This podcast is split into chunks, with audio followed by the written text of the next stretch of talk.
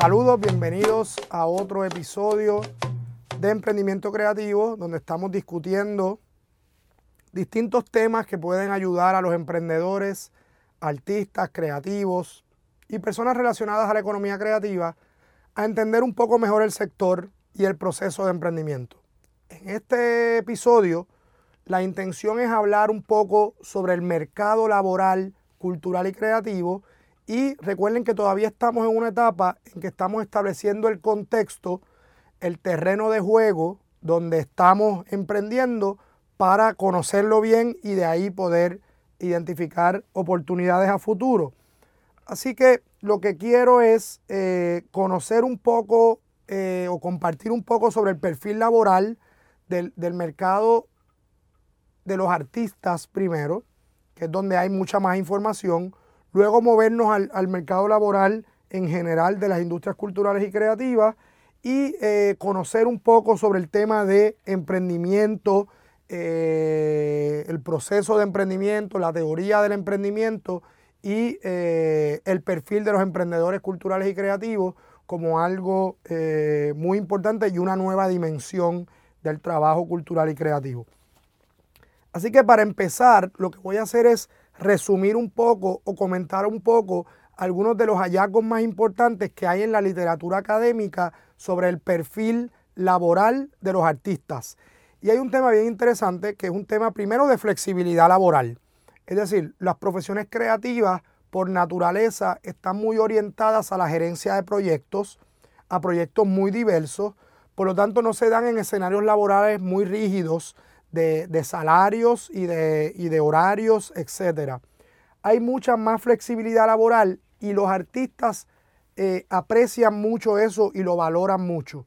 Eh, y eso es un tema positivo porque el artista todo el tiempo está gestionando eh, nuevos proyectos y aunque hable de los artistas, Fíjate que esto cada vez se va ampliando más porque cuando estamos hablando de emprendedores creativos, estamos hablando de gente que trabaja en los medios de comunicación, que trabajan en el sector también audiovisual, diseñadores, eh, consultores creativos, etc. Flexibilidad laboral es uno.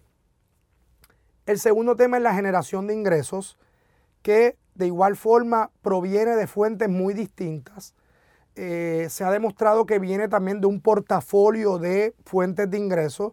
Algunos combinan el tema de la educación con el tema de eh, contratación y servicios creativos para empresas tradicionales, más su trabajo creativo particular.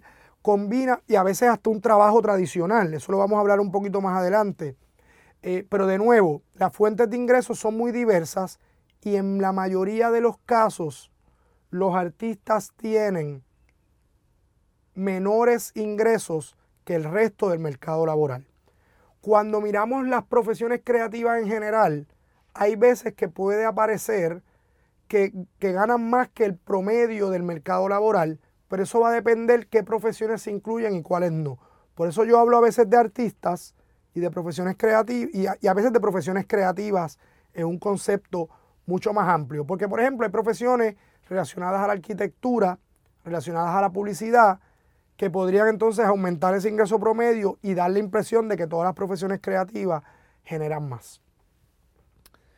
Un, dato bastante constante es que los artistas tienen mayor educación que el resto del mercado laboral, pero tienen ingresos más bajos que el resto del mercado laboral, lo que va también anunciando un tema de precariedad laboral en el sector creativo y esto es bien importante eh, plantearlo. El, tema de la motivación y de los beneficios no económicos del trabajo cultural y creativo parecería ser una de las motivaciones importantes por las cuales seleccionan la profesión. Es decir, cuánto me voy a ganar no es el criterio principal en el trabajo cultural y creativo, sino que estoy haciendo lo que me gusta, lo que me apasiona y, eh, la, flexibilidad y la satisfacción laboral que reciben del reconocimiento.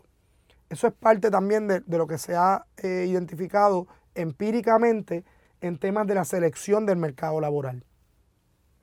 Otro tema importante son los segundos empleos. En muchos casos la constante es que los artistas y creativos tienen que recurrir a segundos empleos que ayudan a financiar su trabajo creativo. O sea, combinan el trabajo creativo con trabajo fuera de las industrias creativas. Y esto es bien interesante porque de alguna manera es un autosubsidio al trabajo cultural y creativo. Es decir, ¿verdad? Y hay un cliché con el trabajo de mesero y el, y el artista. Pues para dar ese mismo ejemplo, el, el artista está subsidiando su trabajo creativo con un trabajo en las industrias tradicionales.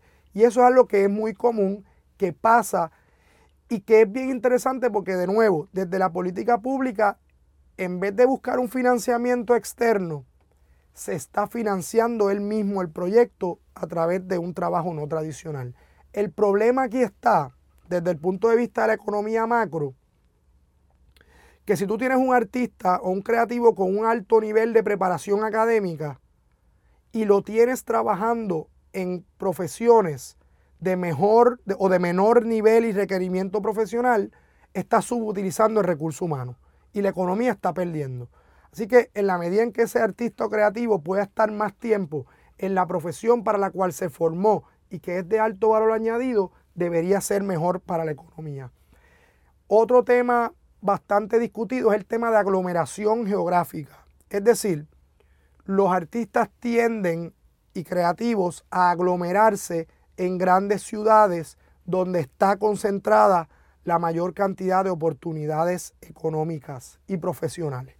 Esto es positivo, por un lado, porque promueve esa aglomeración, trabajo colaborativo, subsidio cruzado eh, y fertilización cruzada de conocimiento y de experiencia, pero a la misma vez tiene un reto grande eh, de centralización y de canibalización si todo está ocurriendo en las grandes ciudades, qué pasa con el resto de los países y regiones y eh, cómo abrimos más oportunidades económicas y culturales para esos emprendedores culturales y creativos.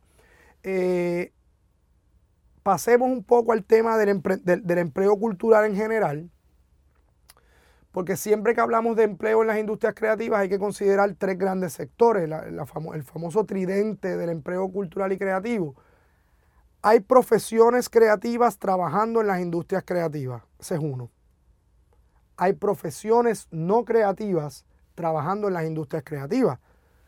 Recursos de apoyo, ¿verdad? Vamos a decir que un estudio de grabación tiene un empleado de mantenimiento. Pues ese empleado de mantenimiento es una profesión no creativa, y cuando digo creativa es que no está en las categorías de industria creativa. Cualquier empleo puede tener creatividad en su desempeño, pero está trabajando en una industria creativa. Y el tercer sector es empleos creativos que están en industrias no creativas. Es decir, cuando una empresa X tiene un diseñador gráfico, eso es un empleo creativo en una industria no creativa. Así que cuando hablamos de empleo creativo estamos hablando de la, de la suma de todos estos eh, temas. Pasemos un poco brevemente a tocar el tema de emprendimiento, porque en toda esa dinámica del mercado laboral, la tendencia al autoempleo y al emprendimiento y al trabajo freelance, como lo decimos también, es una tendencia muy alta. Eh, el autoempleo es casi tres veces mayor en las industrias creativas que en el resto del mercado laboral. Y esto es algo que es una tendencia bastante eh, consistente en el resto del mundo. Y por eso es importante el tema del emprendimiento. O sea, si tu trabajo por naturaleza está inclinado al autoempleo, pues el emprendimiento es necesario para que tu trabajo al final pueda lograrse y pueda llegar a la sociedad. Y el emprendimiento es una teoría que, y una práctica que lleva siglos allá afuera. Eh, desde siglo XVIII al menos hay teóricos económicos hablando del tema emprendimiento. Y aunque han ido evolucionando el concepto desde un tema de mover, mover recursos de un, de un lado de la economía a otro, eh, yo creo que al final el emprendedor es un identificador de oportunidades. Es una persona que está constantemente observando lo que pasa a su alrededor y tiene la sensibilidad de identificar problemas y convertirlo en oportunidades. Eh, e, es una, tiene una mirada aguda, perspicaz, tiene sensibilidad, tiene empatía. Y esto es muy interesante y lo recalco porque cuando piensas en la definición del emprendedor y piensas en la definición del artista y creativo, por naturaleza ya hay eh, unas conexiones ahí. El artista es sensible, el creativo es, es observador y el, y el, creativo siempre está buscando transformar ideas, preocupaciones e inquietudes en producción creativa. Por lo tanto, cualquier argumento de que los artistas no son emprendedores es totalmente falso porque siempre he planteado que quien mejor tiene la predisposición al emprendimiento precisamente eh, son los artistas. Así que cuando miras ese perfil, hay una cercanía automática entre el emprendedor cultural y creativo. Y con esto trato de pensar y trato de, compartirles eh, que esto es natural en ustedes y que es cuestión de desarrollar herramientas para potenciarlo y llevarlo a la realidad. Eh, hay muchas dinámicas de perfil, hay muchas fortalezas y muchas debilidades.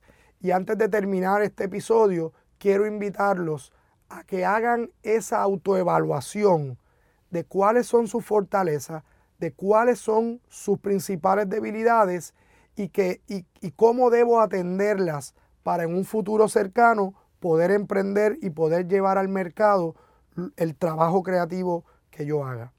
Eh, en el próximo episodio ya vamos a entrar en el proceso de emprendimiento con el tema de análisis de mercado, así que espero que esto haya sido una discusión útil para entender cuál es ese mercado laboral y profesional al que aspiramos integrarnos o al que ya estamos integrados y a lo mejor no conocemos al detalle cómo funciona. Muchas gracias.